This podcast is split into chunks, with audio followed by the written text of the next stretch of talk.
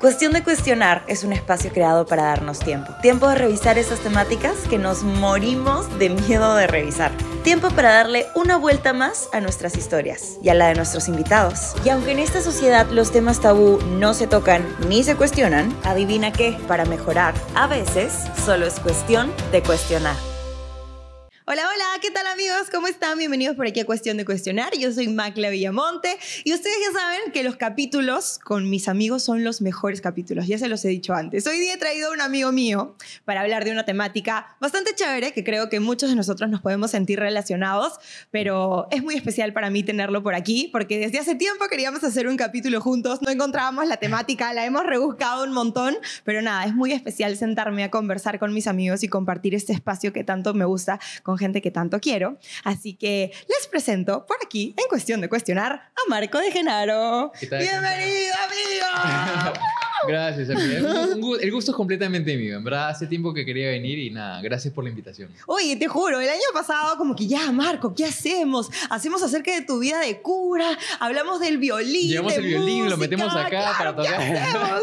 Pero por fin encontramos la temática. Hoy día vamos a hablar un poquito acerca de las expectativas que le ponemos a la edad. Que a cierta edad tenemos que cumplir tal cosa, que si no ya se te fue el tren, cuando de la nada sientes como que miércoles toda la gente a mi alrededor está cumpliendo cosas y yo todavía no las he cumplido. La gente a mi alrededor está haciendo tal y cual cosa y yo estoy acá sentado ¿Cómo hacemos? Vamos a hablar un poquito de eso. Y de hecho la gente cuando ya vaya conociendo un poquito más mi vida va a ver que mi vida no tiene nada que ver con los tiempos. O sea, es una cosa de locos. Así que ya, ya, les, ya les contando un poquito conforme vaya el capítulo. Perfecto. Vamos a empezar con tu historia. Creo que mucha gente sabe, tú eres violinista, literalmente. Marco, el violinista. Ay, tu amigo el violinista. Sí, así, así me presentan. así me reconocen, pero bueno. Así te reconocen. Que creo que lo haces increíble. Vas a tocar en mi boda, de todas maneras. De todas maneras. De todas maneras. Falta conseguir ahí nomás el novio.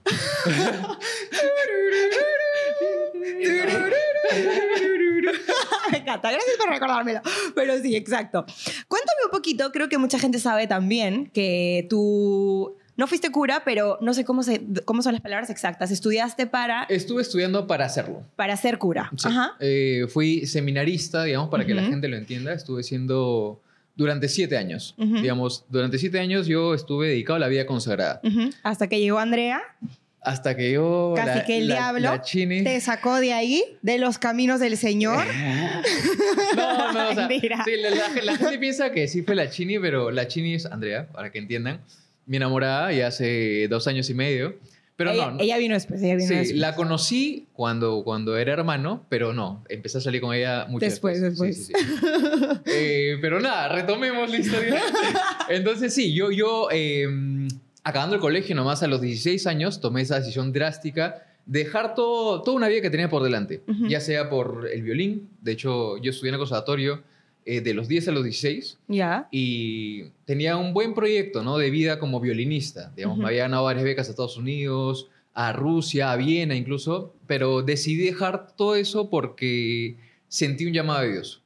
Sentí el llamado de Dios, le di la espalda a todo el resto y le entregué completamente mi vida súper joven, 16 años, eh, quinto secundaria, la época en la cual estás viendo qué hacer con tu vida, estás viendo qué carrera tomar, y aparecieron personas en mi vida, personas de la iglesia, que me dijeron, oye, escúchame, eh, no te olvides que Dios también tiene una misión para cada uno, que es la que te hace ser feliz. Y eso me cambió el chip. Y desde ese momento eh, simplemente estuve buscando qué era lo que Dios quería para mí, que yo lo veía como qué carrera quiere Dios que siga para que sea feliz, porque al final, al fin y al cabo todo el mundo busca la felicidad en su vida. Y bueno, entendí que era que le entrara a mi vida y así fue como entré, ¿no? Eh, entré súper joven, la edad promedio no son 16 años, o sea, tuve que pedir permiso notarial y toda la vaina. Ah, entraste a los 16 años a, ¿cómo se llama exactamente el lugar? Ese es el noviciado. Noviciado. Claro. Perdón, yo soy evangélica, no sé muchos términos exactos de cosas de la iglesia católica, pero aquí vamos aprendiendo. Este podcast es para aprender. Entonces entraste al noviciado a los 16, cosa que no es común. No es común. Es más, o sea, ni siquiera fue común el proceso que yo seguí para entrar. ¿Por qué? Porque ¿A quién le pagaste, Marco? No, ¿A qué padre tuviste que sonar para.? No. Eh, normalmente eh, la preparación para que tú puedas entrar de hermano es larga. O sea, tienes una etapa de postulantado externo que lo ves afuera conversando con el sacerdote, con un grupo de jóvenes que también están viendo para entrar. Y luego tienes el postulantado interno, que ya es cuando entras. O sea, yo, perdón, discernimiento, que es afuera, un año, y después postulantado ex- externo, que es otro año, afuera. Dos años Dos para poder entrar. Para poder entrar. Yo me salté todo eso. Yo no tuve ni discernimiento con, con- con un grupo, ni postulantado externo. Yo eh, decidí mi vocación, por así decirlo, en unos seis meses. Para mí fue muy, muy rápido todo. O sea, eh, entendí que Dios quería que le entregara mi vida y fue como que, ok, vamos, hay que hacerlo. ¿Y cómo si te dejaron saltearte? Porque tenía el permiso, digamos. el- Tuviste que pedir un permiso especial. O sea, mis papás me tenían que dar el permiso notarial y todo, eh, pero aparte tenía, digamos, eh, la aprobación del sacerdote que, con el que estaba conversando, ¿no? Ajá. O sea, obviamente, si es que él me veía que no, pucha, este, este claro, como está que medio perdido, está medio raro, sí, perdido, sí, sí. claro. Él podría haber hecho tranquilamente, escúchame, no. espérate, tipo, O ya todo- el proceso regular. Exacto, pero no, tipo, no, no lo vio necesario y me llevó a conocer a los superiores, a todo, y ellos también estuvieron de acuerdo con, el, con la decisión y entré, pues, ¿no? Entré a un mundo el cual no conocía mucho. De hecho, yo era una planta espiritual, o sea, la justa me sabía rezar el Padre Nuestro, la de María, con las justas. Y obviamente todos los que ya estaban dentro tenían una formación ya más avanzada. Pero sin embargo, las ganas no me faltaban. O sea, Claro. ese es el, el- Por eso, a eso voy. También con esto de que las expectativas de mías serán altas, pero sin, sin embargo tú tienes que estar a la altura, ¿no? Si es que bien no tienes los conocimientos como para hacerlo, por lo menos con las ganas, ¿no? Claro. Y ya lo demás, en el camino vas aprendiendo, pues, ¿no? Y nada, estuve ahí en el noviciado cuatro años. Ya. Los primeros cuatro años y después Hasta ya los 20. 16, 17, 18, 19. O sea, hasta los 19. Ya. Sí, 19. o sea, sí. o sea, los- los- y se suma cuatro Claro. años, 16 más 4, no, 20. no, sí, o sea, o sea, de los Pero 16. Desde los claro, 16, claro. Eh, y nada, después, bueno, fue una etapa increíble. De hecho, en el noviciado te enseñan de todo. O sea, el noviciado es la formación más completa que puedes recibir. Ujú. Te, te enseñan desde cómo barrer, literalmente cómo barrer, cómo agarrar la escoba, porque hay hermanos que entran y nunca en su vida han agarrado una escoba. Ya. Yo, yo tengo todas las técnicas, ¿ah? tipo, cómo barrer, cómo trapear, cómo Amo lavar de tu casa por ropa. siempre, me Escúchame, encanta. yo soy feliz, tipo, haciendo los- las labores de casa, ¿ah? Me encanta. Literalmente. ¿Sí? Confirman por allá, confirman. Muy Sí, bien. sí, sí. Y bueno, nada, de- desde, desde cómo barrer, cómo hablar, hasta clases de oratoria, clases de latín, o sea, es una formación súper completa. ¿no? Clases de latín. Clases de latín. O ah, sea, ¿sabes un poquito de latín? no sé hablar latín, o sea... Pero leer.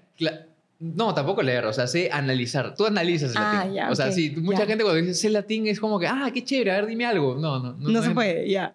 No es que, y aparte que no practicaba en muchos años, así que har- ok, haría ok. roche. Ya. Pero nada, y aparte de eso, bueno, también en la formación eh, tienes que ver cargos. O sea, por ejemplo, tú llegas y la casa es inmensa y te dicen, ya, tú tienes que encargarte, no sé, pues, de los perros o de la granja o del invernadero. Ya. en mi ¿A caso, ti qué te tocó? me tocó el huerto. Ya. Ok, a mí me tocó el huerto. Ah, ya. Y lo que tú tienes que hacer es ver cómo, después de tu gestión con el, con el huerto, sea mejor de lo que te entregaron. Ya. Entonces yo averigüé, averigué un curso de hidroponía en, en esta Universidad de La Molina, ¿En la agraria? en Agraria, me metí el curso de hidroponía y al final terminé haciendo un huerto hidropónico en el noviciado. O sea, ¡Wow! en, verdad, en verdad como que es una formación completa y es algo increíble. Claro. Y bueno, nada, ahí ya sales a estudiar a la universidad a los 19, 20 años, eh, porque obviamente la formación de sacerdote también requiere unos estudios, que son tres años de filosofía y tres de teología. Ya. O sea, en total son como 10 ¿Y años. hay una universidad especial? Eh, ¿Tienes que ir a la católica? no, no, no. Eh, puedes estudiarlo en varias universidades, pero de preferencia utilizan el, de Santo Toribio de Mogrovejo. Ya. O sea, digamos, podrías estudiar en cualquier universidad, pero preferir... Te recomiendan que Sí. vayas a esa. Y aparte todos los profesores y todos los alumnos de ahí también son de diferentes congregaciones, entonces como que también es más O sea, amigable. Claro, es Ujú. más friendly el, el- el ecosistema, el ambiente. porque es gente que está buscando lo mismo. Claro, y ahí también era nuevamente empezar, ¿no? De nuevo, o sea, no de nuevo, sino una nueva etapa. Ujú. O sea, a los 19 años, una nueva carrera, emocionadísima. Escúchame, yo tenía promedio 18.5 porque era, era como que, novedad, cuatro años he estado encerrado en un noviciado, en cuatro paredes, sin salir mucho, salvo salías a hacer deporte, salías a visitar a tu familia cada tres meses, pero era una cosa nueva, un ambiente nuevo, ¿no? Ujú. Estudiar, conocer gente, personas nuevas de otras congregaciones, y fue increíble también esa etapa. Pero y ya- estudiaste ahí seis años, No, no, no. Estudié ahí tres años tres años de filosofía. de filosofía. Y de ahí- después de ahí me retiré, pues, ¿no? O Ujú. sea, a mi tercer año de filosofía yo me retiré. Ya. A los ya 23 años. ¿Te puedo preguntar por qué te retiraste? Sí, claro que sí. Eh, fueron por dos motivos. Eh, uno fueron los estudios. Ya. Eh, que si bien es cierto, la filosofía es una carrera increíble que te ayuda a expandir tu mente y tener una visión diferente de las cosas, eh, sentía que en el- para el momento en el que la estaba estudiando era... No, no aterrizaba mucho con mi día a día. O sea, yo estaba viviendo una época en la cual tenía por un lado los estudios y por otro lado la pastoral, que era el trabajo con los muchachos, eh, las confirmaciones, por ejemplo. Yo iba a las confirmaciones eh, y era lo, que- era lo que más me gustaba cuando estaba hermano, tipo ayudar a los muchachos que tenían 15, 16 años. A confirmarse. Claro, como que, o sea, lo recibías en esta época rebelde. Claro. Y como- después de todo el programa de confirmación, tú veías que en verdad eran mejores. O sea, Claro. eso me encantaba. Me encantaba como que en verdad dar mi tiempo, dar mi conocimiento para que una persona sea mejor. Eso es lo que Ujú. más me gustaba, como que me sentía lleno haciendo eso. Sin embargo, estaba estudiando pues que era el ser, el, ser, el alma, el, to- todo esto que no tenía mucho sentido con la vida común. No sé, pues los Ya. muchachos me preguntaban, hermano, ¿por qué mis papás divorciados no se pueden volver a casar? Y yo, pucha, no, no sabía qué contestar porque yo estaba viendo qué es el ser, el alma y todo eso. Claro. Ya. y lo demás, lo que me preguntaban, tú lo aprendes en, en teología, pues. Ujú. O sea, entonces, en cierto modo sentí que había un choque ahí. Sentía que estaba perdiendo mi tiempo estudiando algo que no me estaba sirviendo en el momento. Ya. Entonces, eso por un lado. Y yo soy de las personas de que cuando siento que algo no me sirve, tipo, simplemente digo... Eres desesperadito. Sí, como que no, no, no puedo, no puedo hacer algo que siento que no, no me está ayudando a crecer. Ujú. O que, como que no me sirve. O sea, en, en general que no me sirve. En ese momento. Sí, en ese momento. Que seguramente en otro momento sí, sí. Sí, podría Todos los servir, estudios claro. sirven, Ujú. pero en ese momento sentía que no y se me metió la idea a la cabeza y estaba como que, pucha, yendo a las, a, a las clases siempre con la idea de, pucha, máquina, de nuevo, esto que... Era, eran muchos cursos que en mi momento pensé que eran innecesarios, ¿no? Filosofía Ujú. de la ciencia, filosofía política, o sea, decía, Ujú. ven, ¿qué más en filosofía de todo ahí? Claro. Entonces, por un lado eso, esa, ese choque entre mi vida pastoral con mis estudios Ujú. y por otro eran las reglas. Eh, la vida consagrada tiene muchísimas reglas. O sea, Ya. y hay, y hay- y- y hay reglas como que, digamos, buenas. Y reglas no tan buenas. O sea, reglas que son hechas porque alguien en algún momento metió la pata. Ya. Y te cae a ti. Y le Justo cae- pagan por, pagan por pecadores. Exacto, y le cae a todos los que vienen después del que metió Ujú. la pata. Que no tiene nada de malo, porque a veces son reglas como que... Que sí Eh, sirven, que exacto. sí ayudan. Sí, sí, sí. Eh, pero, por ejemplo, ya eran demasiado, como que eran demasiado... demasiado Estructurados. Sí, demasiado control... Con, con- Control. Sí, demasiado control. Entonces, por ejemplo, no sé, eh, en la época en la, que, en la que estás estudiando, todos los días te reúnes en la noche y chequean, hay un, hay un cuadrito donde te dicen cuántas horas has estudiado al día y te lo vas llenando. Te lo van llenando y tú tienes que haber estudiado tantas horas a la semana y si no, tienes que hacer una reparación. Eh, no sé, pues, por ejemplo, esa es una. Entonces, Que no podías hablar con tus papás, creo que me contaste en una época también. podías hablar con tus papás eh, todos los domingos, cinco minutos con cada miembro de tu familia. Es, o sea, sí. Te daban cinco minutos para hablar con tu familia. Sí, o sea, literalmente. Creo que Y- esa sería de las cosas que más me...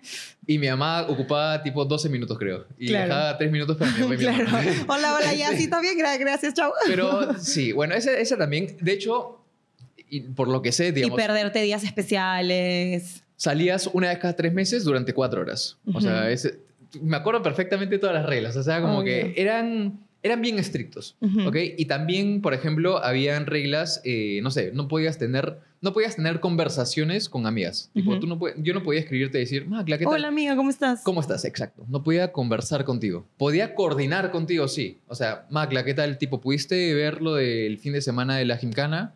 Eh, ¿Pudiste ver el tal proveedor de tal? pero ¿Y no- te revisaban las conversaciones? Podían si querían.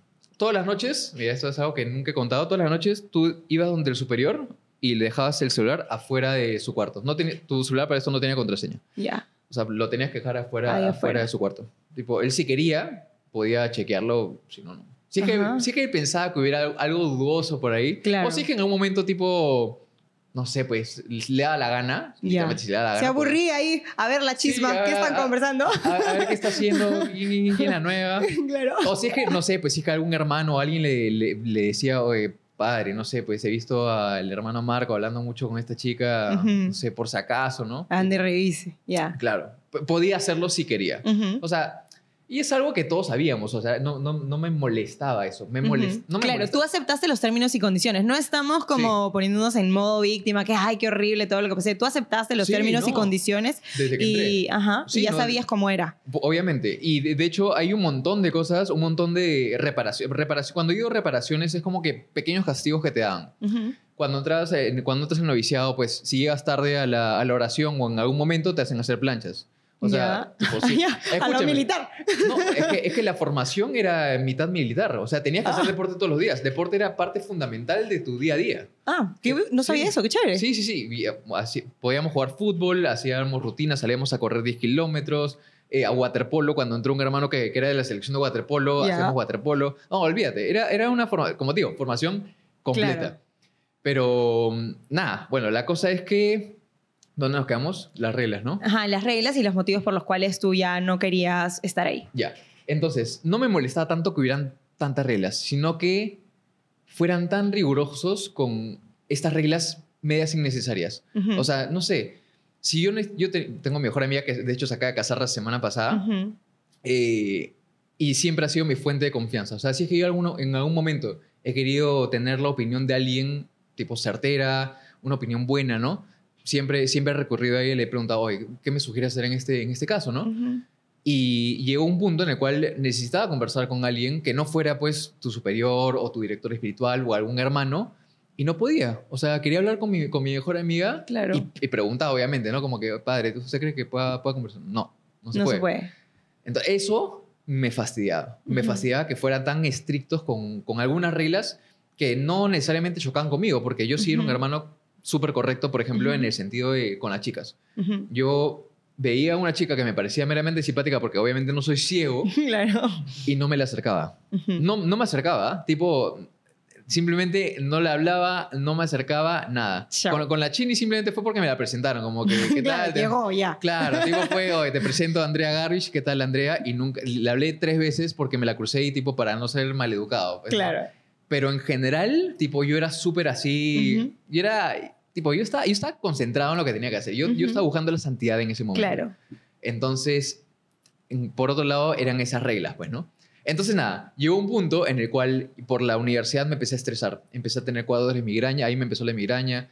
Eh, y se dieron cuenta, el superior se dio cuenta y me dijo, hijo, ¿cómo se llama? Eh, ¿Qué ¿cómo- está pasando? ¿Qué, qué puedo hacer para ayudarlo? ¿no? Tipo, necesita descansar un poco más. Y me empezaron a quitar un montón de reglas. Porque me dijo, ya, está bien. Si le estresan los estudios, tipo, está bien, no tiene que estudiar las, Las ocho horas que tienes que estudiar Claro, tiene diarias, sino Exacto, menos. ya. tipo, estudie lo que sea necesario con tal de que apruebe los cursos. No sé, eh, le duele mucho la cabeza en la mañana, ok, levántese un poco más tarde, eh, acuéstese un poco más temprano. O sea, me empezaron a dar un montón de, de facilidades. de facilidades. Flexibilidad. Sí, y también con la pastoral, pues, tenía un poquito más de pastoral, pero tenía un régimen especial diferente a todo el resto de hermanos. Entonces, Eso despertó ahí como... no despertó envidia porque, si bien es cierto, era, era tratado de una manera especial, era con, bajo la supervisión y el permiso del superior general. Ya, O sea, todo estaba con permiso. claro. Pero yo era el que me sentía el que Mal. me sentía mal, claro, porque yo estoy viviendo una vida eh, de- soy soy herma- soy consagrado, pero sin embargo tengo muchísimas libertades que no tiene el resto de consagrados. Entonces fue ahí que decidí dar un paso a un lado. Obviamente conversé con el superior general, le dije, porque obviamente siempre he sido transparente. Esa creo que ha sido una, La clave. un- sí, ha sido una virtud que siempre he tenido desde, desde que era hermano. O sea, siempre, siempre he sido transparente, era un libro abierto con mis superiores. Si es que en algún momento algo me molestaba, lo decía, lo hablaba y al final se solucionaba, ¿no? Y de hecho, en una de estas conversaciones me dijo, hijo, está bien si en algún momento usted decide retirarse, solo le pido que no se vaya, porque es común. Es muy común que los hermanos simplemente Se vayan y chao. abren la puerta y se van sin que nadie se entere. Ah, ya, se Sí, escapan. Se, escapen. No, es algo, es algo, es algo muy común. O sea, es, es, es más común que pase eso que un hermano salga hablando. Claro. En verdad. O sea, Ah. no te, no te miento. ¿ah? Creo que nunca te lo he contado, No. pero, pero sí, es mucho más común que un hermano se escape. Claro. Porque es la presión de, de te, te tienes que quedar. O sea, y mientras más tiempos tienes adentro, más difícil es dejar como que toda esa vida que ya estás armando. O sea, como que falta, faltan tantos años para que seas sacerdote y como que ya llegues a una etapa como que estable de tu vida consagrada. O no sé, ¿no? Tipo, ya tengo 23 años, ¿qué voy a hacer afuera? Después, claro. O sea, es, es, todo, es, es todo ese miedo también, ¿no? Ujú. Eh, pero nada, o sea, yo hablé con el, el superior y le dije, o sea, le dije, padre, ¿sabe qué? Eh, he decidido dar un paso a un lado. Des- obviamente después de darle muchas vueltas, ¿no? No tenía idea qué iba a hacer afuera.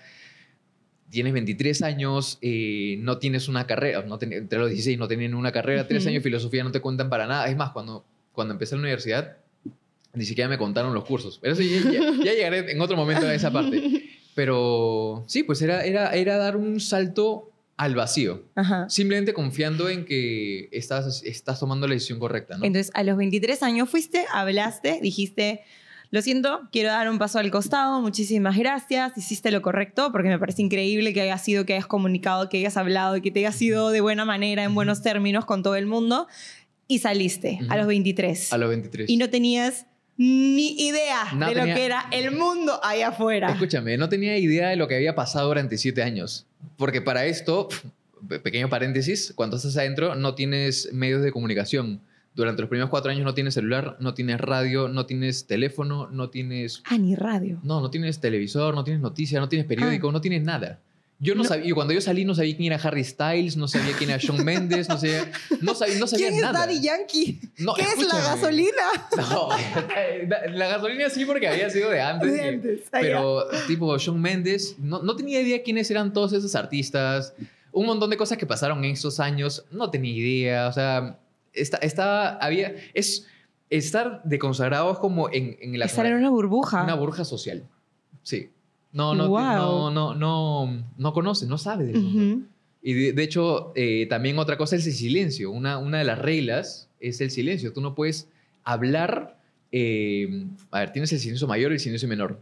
El silencio menor es el durante el día. Habla lo justo y necesario. Ujú. No escuchas. Hola, buenos días. ¿Qué tal, Ah, hermano? ¿Cómo ¿Listo? está? Va. Sí, no, es, que- es es que Ya. estás, yo estoy acostumbrado al silencio justamente por eso, porque no hablabas casi nada. Ujú. Y el silencio mayor, que es el estricto, desde, desde las últimas oraciones de la noche hasta... Nadie habla, ni una palabra. Ni una palabra. Pero siempre tenías tu libreta en el bolsillo y un lapicero. Ujú. Si es que querías comunicar algo complicado, la libreta. Y si no, Ah, con, ya. con señas. Te lo juro, no. Ah, no, no, era permitido simplemente, ni aunque fuera una emergencia. O sea, nunca pasó que fuera una emergencia, emergencia. Ya, Pero me imagino que en una emergencia sí, pues claramente. Sí que- claro. Si está incendiando algo, Claro, bueno, obviamente. pues, no te Con a- tu libreta mientras la gente eh, duerme. Fuego, fuego. no, no. claro. Pero no, sí, o sea, si fuera una emergencia, no, me, me imagino, nun- nunca lo vi, para Claro. esto. Nunca lo vi. Pero te imaginas que Me- sí. Me imagino que sí se hubiera podido hablar, pero Claro. sí, siempre con tu libreta, ¿no? Y toda la vaina. Entonces, Wow. eso, eso también. eh, eso también, como que me ayudó, no me ayudó. Era, fue malo para mí, para yo integrarme a la sociedad, pues, ¿no? Porque no tenía idea de qué, qué había pasado durante siete años. Y aparte que perdí contacto con todo el mundo. Claro. O sea, no tenía. Los amigos del colegio, como que no sabía nada de ellos Claro. los amigos de, de mi infancia sabían, o sea, sabían que me había metido cura y ahí quedó, porque no, no me juntaba con ellos. En esos siete años nunca me junté con ningún amigo de mi infancia. Me junté con mi mejor amiga de vez en cuando cuando ella venía y coordinaba para que mi salida familiar nos juntáramos ahí para conversar un poquito, pero Nada más. nada más. Nada más. Entonces, Saliste al mundo, a este wild world, que es una locura y es un mundo salvaje. ¿Y qué te encontraste? Eh, la verdad es que no me esperaba nada de lo que encontré. O sea, es, fue, fue, fue, fue complicado. O sea, Obvio. no sé, no sé cómo explicarlo. O sea, es que literalmente fue una burbuja. O sea, yo salí, eh, fue, fue como si yo saliera de 16 años, 17 años a un mundo que, que ya había como que avanzado, Avanzado sin mí sin ti. había avanzado sin mí. O sea, yo estaba viendo qué hacer, o sea, sabía que tenía que estudiar. De hecho, ahí fue que apareció la Chini, felizmente, porque necesi- necesitaba gente a mi alrededor que me, que me ayudara a, a integrarme. O sea, a integrarme en, to- en todo sentido, porque en el sentido de, la, de los estudios, en el sentido de las fiestas, en el sentido social, Claro. que no había tenido nada. Y mal que bien, lo logré. De hecho, eh, fue mi época, cuando yo me salí recién, empecé a juerguear, pero como, como no tienes Como idea. O sea. Jueves, viernes, sábado. O sea, una de mis mejores Claro. amigas era la que movía, me acuerdo bien en su época, y salía jueves, viernes, sábado, no te miento. Y no sabía tomar, para esto, no sabía tomar. No sabía tomar. Lo, lo dejo claro. No sabía tomar. Tipo, era, de lo- era un feo borracho. Tipo, Ya. mal, mal. Tipo, Claro, estabas literalmente como chivolo de 16 años que recién conoce lo que es el trago, empieza a tomar y tus primeras borracheras, pero a los 23. Literalmente. Y, y aprendiendo ahí todo, todo aprendiendo a gilear, o sea, aprendiendo todo, todo, todo. O sea, literalmente aprendiendo todo lo que un chivolo de 16 años va a Está apren- aprendiendo. Ujú. Eso en el lado social, ¿no? Eh, en el, en el- la universidad también, o sea, de hecho entré, bueno, me metí a estudiar psicolo- eh, psicología que me pareció lo más parecido a ayudar a la gente, ¿no? Lo que hacía hermano.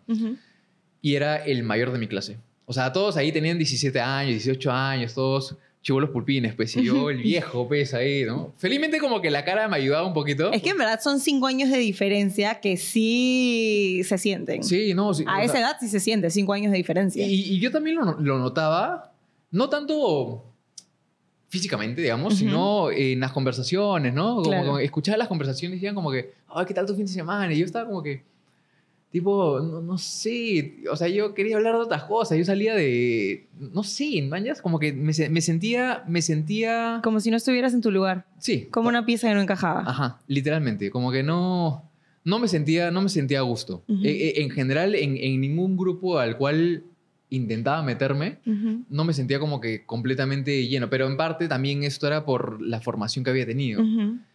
Y eso también me costó muchísimo. O sea, de hecho, Claro, venías de un background mucho más espiritual, de un background mucho más eh, íntimo, de conversaciones más elevadas, si quieres decirlo, de un estilo de vida mucho más consciente. Sí, y no, no tanto por, por votarme, man, sino simplemente justamente era por esto, porque no había vivido todo esto que, que de lo que ellos conversaban. O sea, para mí era, ya, bacán, yo salgo a fiestas, pero es para aprender.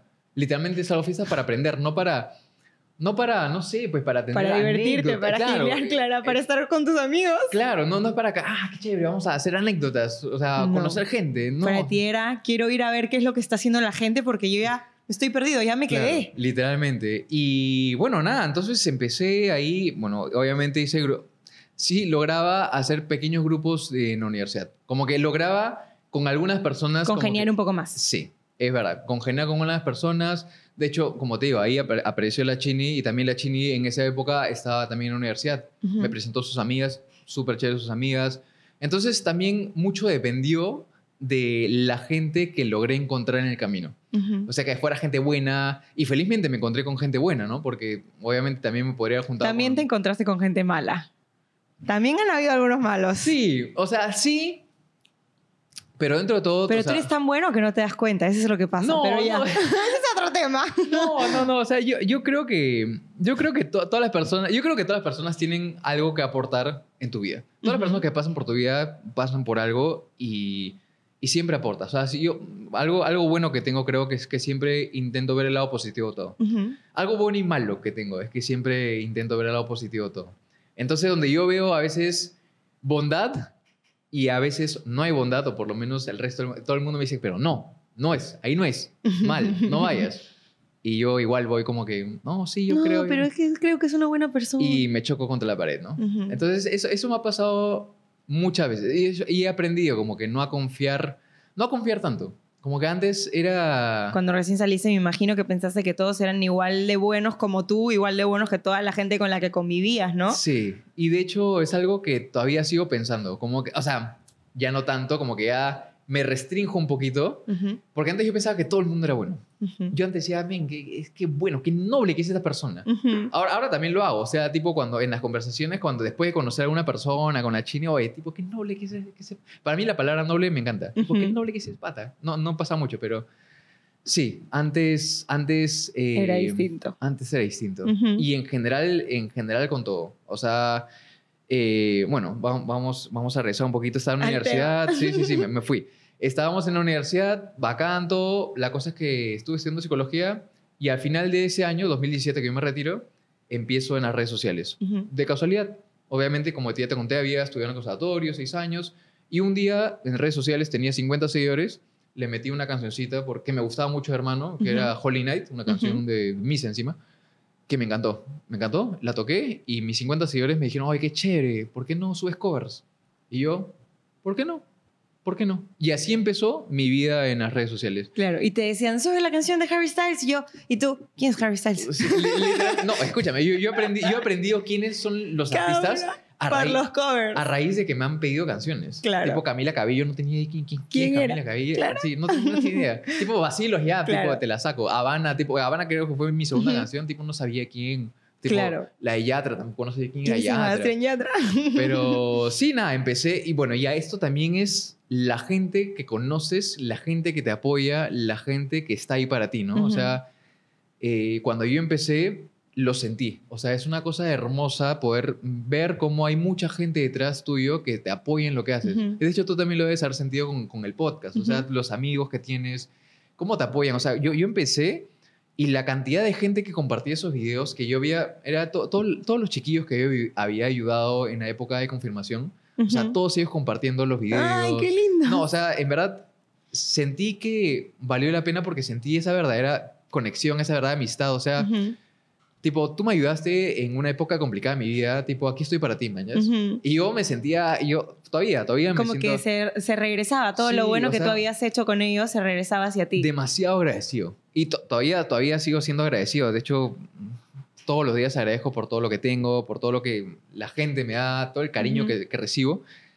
Pero en esa época era como que abrumador. O sea, yo hacía todo lo que podía por demostrar mi afecto, mi, mi cariño, mi agradecimiento a la gente. Me acuerdo que todos los que compartían, y esto tú lo sabrás, yo agarraba una historia y etiquetaba a todos. En esa época, Instagram te deja etiquetar a dos. Ahora Instagram no te, no te deja etiquetar a, A mucha 80. gente. Pero etiquetaba a todas las personas que habían compartido, a todas las Ajá. personas que habían comentado, Ya. les contestaba con un tipo escribiéndoles, o sea, me Te tomaba dabas el horas, tiempo. horas de horas de horas, tipo agradeciéndole a la Ujú. gente el- por, por el cariño, o sea, es, era, era algo hermoso, es algo hermoso, tipo Ujú. tener mucha gente que te apoya, tener mucha gente que está ahí para ti. Ujú. Y nada, bueno, después, eh, ahí, bueno, empecé, empecé con mi vida de músico, vamos a ponerlo así, ¿no? Porque la había dejado también durante siete años. O sea, Ujú. yo dejé, no dejé el violín del todo, porque, a ver, vamos a, vamos a hacer paréntesis nuevamente. Eh, el violín, yo lo estudié a los 10 y los 16, hermosa época, pero a los 13 años ya lo quise dejar. Por la época de rebeldía, ¿no? Porque chocaba el violín con eh, crecer en- con la sociedad en el sentido de salir a fiestas. Tres años empiezas a tus reos. y Porque tal. claro, el violín se ve como algo muy clásico. Tú has como que rejuvenecido y cambiado la percepción del mundo de lo que es el violín Claro. con lo que haces, pero el violín es clásico, ¿no? Es. Beethoven, es Sí, este... claro, canción de misa. Claro, canción de misa, No, tipo pero de a- a- matrimonio. pero aparte de eso, también porque, no sé, pues el conservatorio, tú estudias todos los sábados de 9 de la mañana a 6 y media de la tarde. Ujú. Y los sábados, es el- los viernes en la noche eran las sea, las juergas. Claro. Entonces yo no salía a juerguear porque los sábados tenía conservatorio. Ujú. Los sábados en la noche no salía a juergar porque estaba muerto el conservatorio. Entonces Ujú. tampoco tuve esa, esa vida social que tiene un Ujú. chivolo de 13 años y por lo cual me peleé con el violín. Dije como que, escúchame, tipo, si no estuvieras tú, tipo, tranquilamente podría ser amigo. juerguear, claro. o sea, no la tuve de los 16 a los 23 y tampoco la tuve tipo de los 13 a Antes. los 16. Claro. O sea, nada. Entonces, bueno, nada, cuando entré de hermano, dije, ok, me libré del violín. Y me dijeron, no. Tipo, Dios te da un talento Úsalo. y, te, y te, va a, te va a pedir cuentas al final, ¿no? La palabra es talentos. Obviamente con, otra, con otro chip, con otra perspectiva, ya lo ves distinto. Entonces, no era estudiar, era simplemente tocar en algunos eventos y toda la vaina. Y, pero cuando yo me salí, no tenía ni por aquí pensado, tipo, ser violinista. Volverte violinista, claro. Para nada.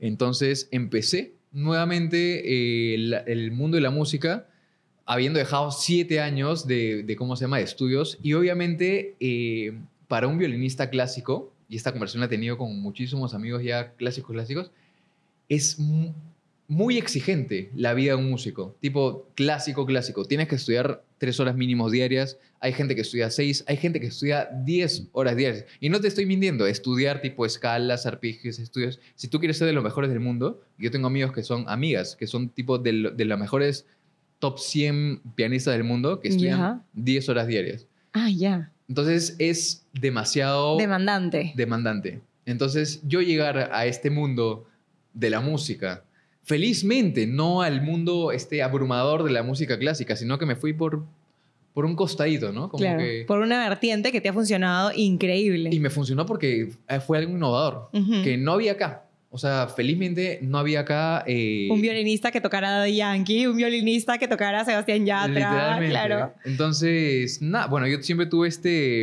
el dicho, este, imitar, igualar, superar.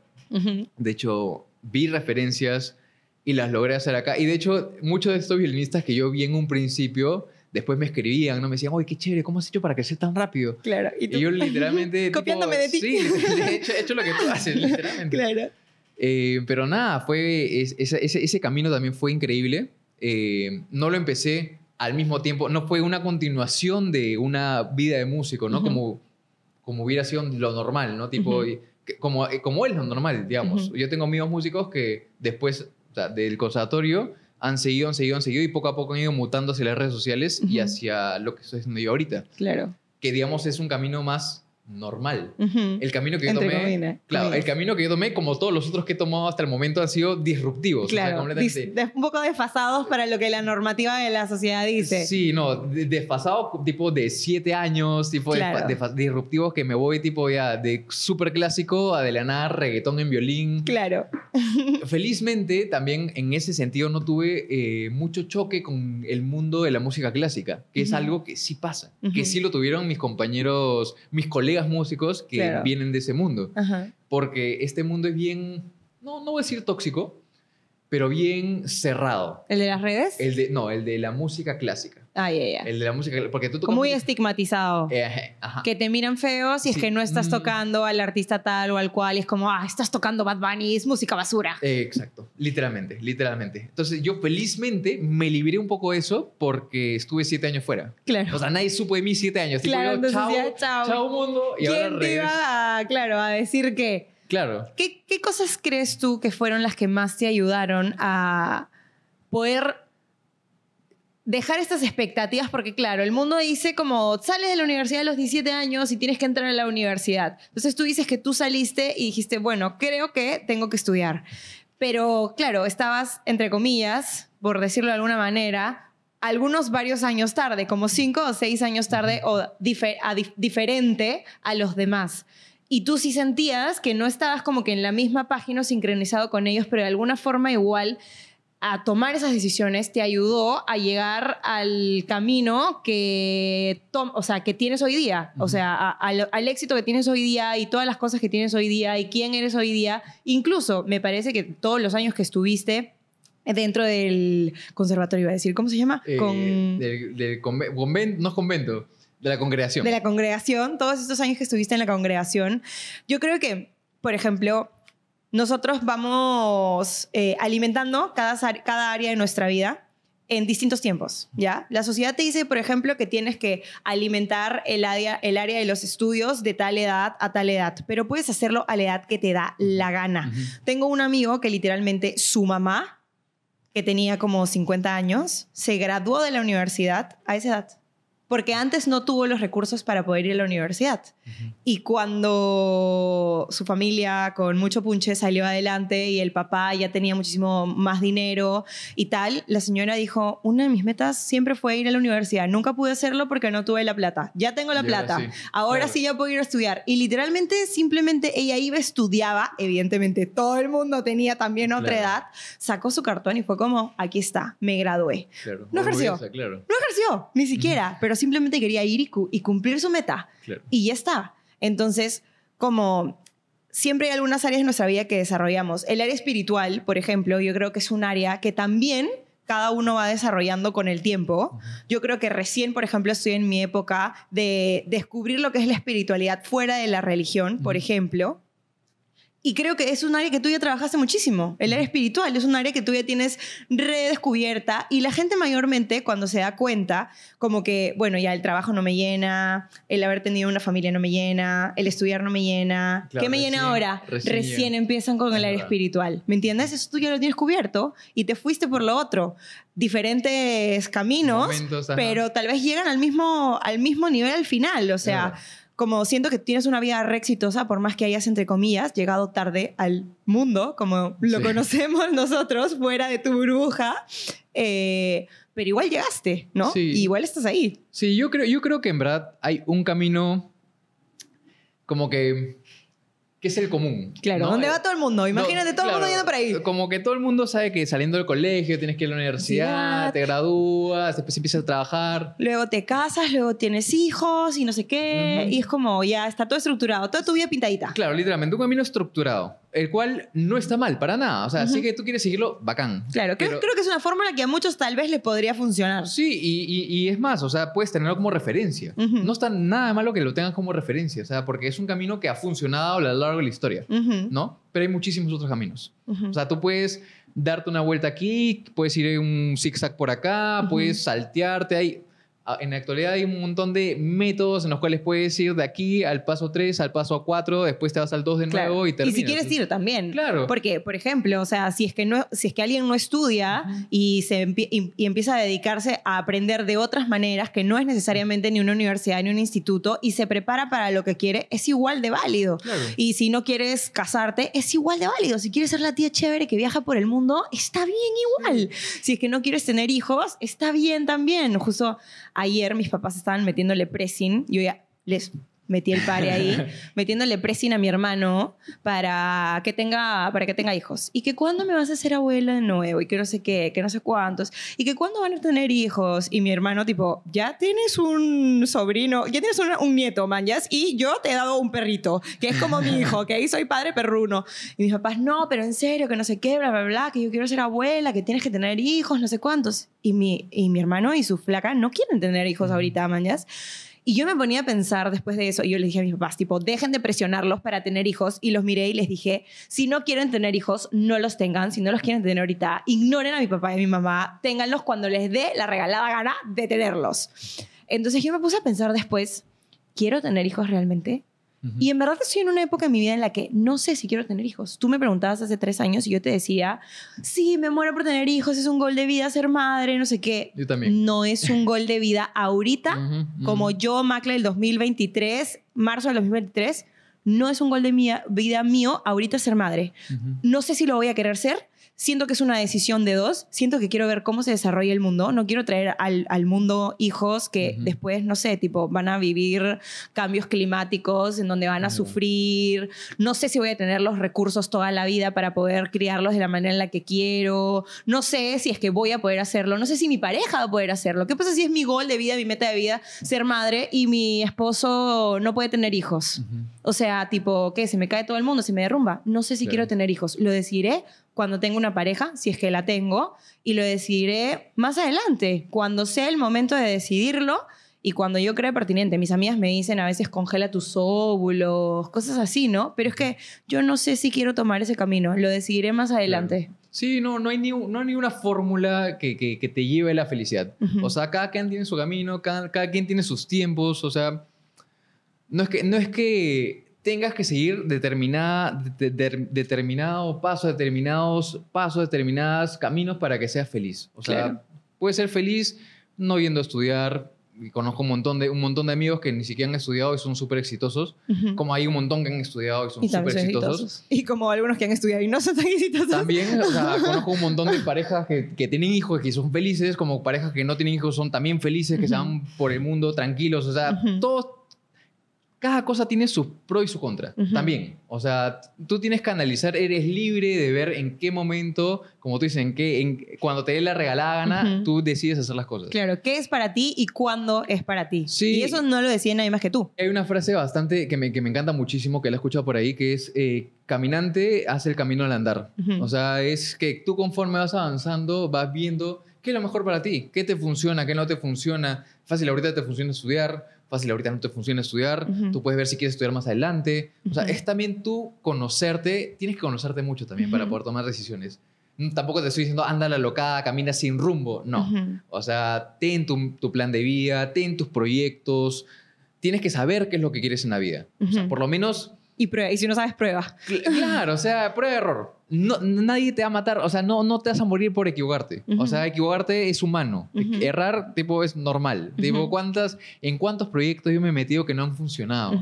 En cuántas cosas he intentado y es simplemente prueba, error, prueba, error hasta que funciona. Claro. Algo te funciona y, y eso es algo que, que se repite en, en- en todo. O sea, todos los, los grandes, eh, estos ingenieros, los, los grandes creadores, ¿cuántas veces se han equivocado? O sea, dice, se han equivocado mil veces, pero a la mil y una le Ujú. sale algo que en verdad funciona. Claro. Y con eso se hacen millonarios, con eso se hacen ricos y hacen su vida. Bacán. Tipo, no tiene nada- Felices y comen perdices. Sí, no, de- ojalá que me haga millonario también.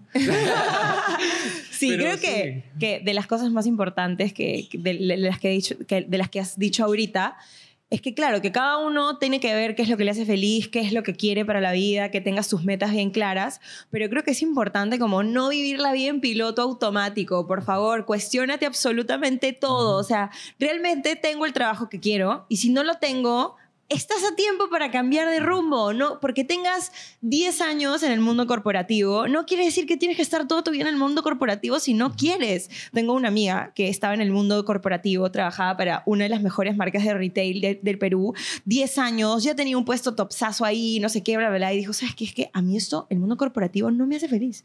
Me mantiene estresada todos los días de mi vida y yo no quiero eso para mi vida. Después de 10 años agarró y se salió. Ahora está emprendiendo y va a poner una marca de ropa de deporte. Encontró ciclo, lo amó, va a poner una marca de, de deporte. Estoy segurísima que le va a ir re bien porque ella es re chamba. No quiere decir que no tenga los recursos, las herramientas y las habilidades como para hacer algo diferente.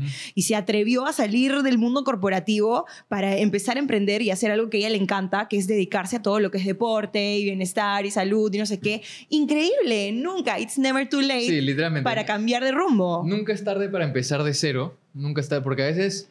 Y, y- no, no siempre de cero, ¿ah? diría que yo. Di- Diría yo que nunca es de cero, porque tú empiezas ya sabiendo muchas cosas. O sea, Ujú. no, no hay nada que tú empieces completamente de De cero. cero. Sí, y aparte, como yo dijo en, y dije en un momento, siempre ten amistades o gente cercana a ti Que te pueda ayudar. que te pueda ayudar.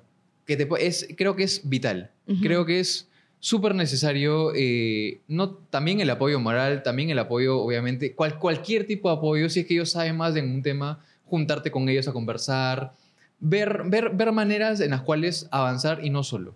O sea, no, no siempre tienes que lanzarte solo a la piscina. Puedes lanzarte con, con amigos, puedes lanzarte con, con conocidos, o sea, te- ten, ten, ten gente en la cual confíes siempre cerca a ti. Ujú. O sea, ese es muy importante, porque para cuando las cosas no vayan tan bien, ahí es donde van a estar ellos para ayudarte. Ujú, Excelente, me encanta. Siento que, como decía, lo de los pilares de cosas que uno va desarrollando, otro muy importante, por ejemplo, es el amor, que, ay, que se me pasa el tren, que no sé qué, que ya tengo que estar casada a tal edad o cual edad. Simplemente estás desarrollando otras áreas de tu vida porque así te tocó. Ujú. Simplemente estás desarrollando otras áreas de tu vida y ya en algún momento, si tiene que llegar, llegará. No se te está pasando el tren de nada. La vida no es una competición. La vida no es como quién llega primero al goal. O sea, y como tú dices, hay gente que le puede funcionar y hay gente que tal vez no le funciona. O sea, Ujú. imagínate que si no, no haces los, las cosas en tu tiempo y simplemente porque se te pasa el tren, decides meterte con cualquier personaje Sí. que pasa por enfrente, al final ni siquiera vas a ser feliz. Porque claro, tú estás tratando de perseguir ese goal porque es lo que te pinta la sociedad, que es la felicidad. Pero muchas veces la felicidad está no en ese camino, sino en tu propio camino que tú misma construyes según lo que quieres día a día, ¿no? Ujú. Entonces creo que eso de sentir que se te pasa el tren, sentir que estás muy tarde para algo, sentir que ya no tienes la edad para, sentir que ya no tienes la edad para escuchar tal género de música, sentir que ya no tienes la edad para hacer tal o cual cosa. A mí me encantan las abuelitas que bailan y que se juerguean y que... Me encanta ese tipo de cosas porque es como tan disruptivo para la mente, pero al mismo tiempo tan enriquecedor para el corazón saber como que no hay un tiempo para nada y no se te pasa el tren para nada y no es que estés a desedad de hacer tal o cual cosa o de divertirte o hacer Claro. lo que te pinte la regalada gana. O dejar de hacer algo. O dejar de hacer algo. O dejar de estar en una relación. Si que tú ves que no te está funcionando, como tú me decías. Sí. O sea, yo estuve siete años ahí. No digo que desde el principio, desde el primer año ya dije, ah, me voy a salir. No. Fue un proceso, sí, pero fue un proceso y al final, mira, estamos acá. Tipo, he hecho amigos increíbles. Eh, ha, sido, ha, sido, ha sido en verdad como una, una, un nuevo inicio, una nueva vida, pero ha sido con todo el conocimiento que tenía desde antes. Ha sido hermoso. O sea, y esto de en verdad de, de empezar, de volver a, volver a empezar, eh, empezar de cero. O sea, como que también te, te da nuevas alas, te hace crecer más, o sea, Ujú. es, es bien bonito, es bien bonito. Obvio, me encanta, me encanta, amigo. Además que yo siento que eh, todos los siete años que estuviste ahí te hicieron entender la vida de una manera diferente. Evidentemente vivías la vida de una manera diferente, pero te hicieron la persona tan, para utilizar tu palabra, noble que eres el día de hoy. O sea, tú me preguntas quién es tu amigo más noble y, de- o sea, te lo juro que de todas maneras digo Marco. O sea, el- la persona que tiene el corazón más puro te lo juro que la primera persona que se me viene a la, mente, yo voy a llorar, porque siempre tengo que llorar en todos los capítulos, esto no puede estar pasando. Siempre eres tú, porque realmente como que todo este tiempo que viviste, entre comillas, en esta burbuja, te ha hecho ver el mundo de una manera totalmente diferente, pero al mismo tiempo como ves las cosas de una manera tan pura que creo que nosotros que tal vez, entre comillas, estuvimos como que viviendo el mundo tal cual real afuera, a veces nos hace falta también, o sea, creer un poquito más en la bondad de las personas, creer un poquito más que la gente sí tiene cosas buenas para aportarnos, creer un poquito más como que en que cada persona que pasa por nuestra vida tiene algo para enseñarnos, creer un poquito más como en el lado bueno del asunto, que es algo como que tú tienes siempre, que siempre esperas lo mejor, que siempre, yo no lo veo como algo negativo, veo eso como una virtud y algo que yo puedo aprender todos los días de ti. Gracias. no voy a llorar. No, en verdad, gracias, amiga. Sí, no. O sea, en verdad. eh, es- ha, sido, ha sido un camino hermoso, difícil. O sea, pero siempre aprendiendo. Siempre aprendiendo, siempre sacando algo nuevo. Y nada, como tú dices, yo no me arrepiento de nada de lo que he hecho antes. O sea, e- e- eso también es algo importante, también en los nuevos Ujú. inicios. No, no pensar que todo ha sido malo, todo, todo lo que has dejado antes ha sido malo. Ujú. Eso, esto de, de siempre sacar el lado bueno de las cosas, también de lo negativo puedes sacar cosas buenas. Ujú. Eso de what doesn't kill you makes you stronger. Bueno, en Totalmente cierto. ta- también, o sea, también aplica. Ujú. Y yo no me arrepiento para nada de mi tiempo de, de haber estado hermano. Toda la gente que conocí sigue siendo mi familia. Si soy la persona que soy ahorita, sé que en parte es gracias a esa formación. Así que, nada, no tengan, no tengan miedo de, de empezar de cero. No tengan miedo de salirse donde estén y hacer eso que les apasiona o que, que en verdad hace tiempo lo tienen en el corazón y no lo hacen. No tengan miedo. It's never too late. Muy bien, vamos ahora con el jueguito de cartas antes de despedirnos. Chan, chan, chan, chan. Tengo miedo. Siempre me preguntan de dónde son esas- estas cartas. Take a seat. Por aquí les voy a, para que lo puedan leer bien. Take a seat. A ver si. A ver. Escoge cualquiera. Y a ver, voy a elegir una roja. Si no tuvieras miedo, ¿qué te gustaría hacer? Ah, me gusta. Esta está buena, esta está buena. Y sin querer queriendo tiene que ver con la temática. Sí, oye, es que hay tantas cosas. Hay tantas cosas que me gustaría hacer. Pero- Tipo, en, en- en tanto, en tantos aspectos. Eh, no sé, tipo... Ven, lanzarme a Hay, hay tantos proyectos a los cuales me gustaría lanzarme. Me gustaría lanzarme de un, de un avión también. Esto es- Como que es que son, son tanta, tanta, tantas.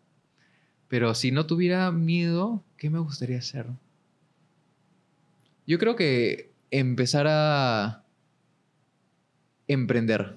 Tipo, eh, esto tengo, hay un montón de proyectos que los tengo como que, Archivaditos. sí, a un lado y, y no empiezo. Por miedo a que no funcione, por miedo a que no sea el momento, por miedo a que, no sé, fácil, eh, si es que me empiezo a enfocar en esto, deje un, poco lo que estoy haciendo ahorita.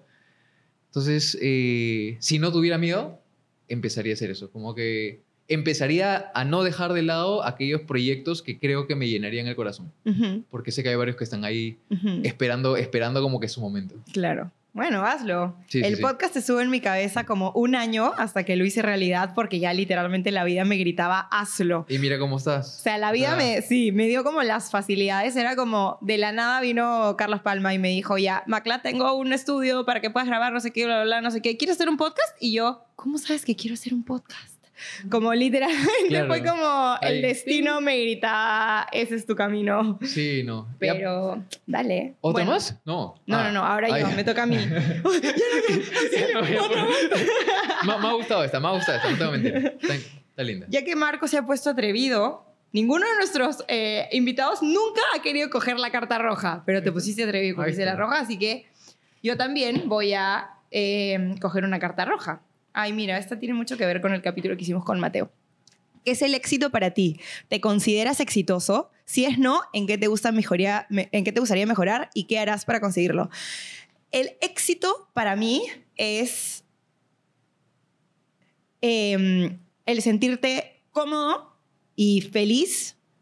No sé si tal vez cómodo es la palabra, porque a veces la incomodidad te ayuda a avanzar, pero el éxito para mí es sentirte feliz y sentir que estás haciendo lo correcto. O sea, no hay nada más gratificante para mí que poder levantarme y dormirme sabiendo, o sea, con la conciencia plena de que todo lo que estoy haciendo el día de hoy me está llevando al lugar al que yo quiero estar. Y como ya soy exitosa simplemente por estar en el camino. Eh, como lo decía ayer en mis historias, o sea, perdí los premios Luces, no lo hemos dicho, pero perdí los premios Luces. Este, y para mí el ya que el podcast haya sido nominado, como toda la felicidad que me trae el podcast, el poder estar aquí con mis amigos, el poder como aportar tanto en general a la gente que ve este podcast y tal, para mí eso ya es el éxito. Ya sé que estoy como haciendo algo que a mí me gusta y que me llena. Eso ya es el éxito. Me siento 100% exitosa porque, como te digo, me levanto y me duermo sabiendo que estoy haciendo las cosas que me gustan y que son cosas que para mí tienen propósito y que cosas, cosas que para mí me dejan irme a dormir tranquila. Ujú. Entonces, 100% creo que soy exitosa. Eh, y bueno, eso, eso básicamente es el éxito para mí. No quiere decir que no me gustaría mejorar algunas cosas, sí podría mejorarlas, pero sí me siento exitosa. Muy bien, amigo, gracias por haber venido. No, gracias a ti, gracias a ti. No sé Qué si te puedo, te puedo abrazar. o Por no? supuesto. No, no, no podemos salir de la toma. Tenemos esa de ahí para poder abrazarnos en la cámara. Pero sí, ha sido muy bonito conversar contigo, conocer un poquito más de tu historia, un poquito más de ti, con sus lagrimitas incluidas, porque Muchas why not? Pero sí, gracias por haber venido y ya en otro capítulo ya veremos de qué hablamos contigo De también. todas maneras, y traigo violín también para ahí, para serenata aquí a los, a los seguidores. Me encanta. Cuéntale a la gente en dónde te pueden seguir, qué es lo que haces, que te contraten para sus matrimonios. ¿Verdad? Soy violinista. Eh, me pueden encontrar en las redes sociales como M de Genaro o el hashtag Violín Perú. Eh, y bueno, toco en matrimonios también. Toco bueno, en todo tipo de eventos: matrimonios, discotecas, eh, baby showers, eh, funerales. En verdad, en cualquier momento subían de cualquier. O sea, en general, en cualquier momento subían a cualquier que toque un violín. Ahí puedo estar, Ahí está. tocándolo cual- cualquier canción que quieran. quieren poner a la gente a perrear en el baby shower con Daddy Yankee en violín, Marco es la persona. El indicado. Y también si es que quieren un matrimonio con una música un poco más con- convencional y algo así más tradicional, también es el indicado, es el indicado para todo. En cualquier momento pueden meter un En violín. cualquier momento, excelente. Vayan por ahí a seguirlo para ver su contenido, que es súper chévere. Y gracias amigo nuevamente No, por venir. gracias a ti, amigo. Nos vemos en el próximo capítulo. Chau, chau.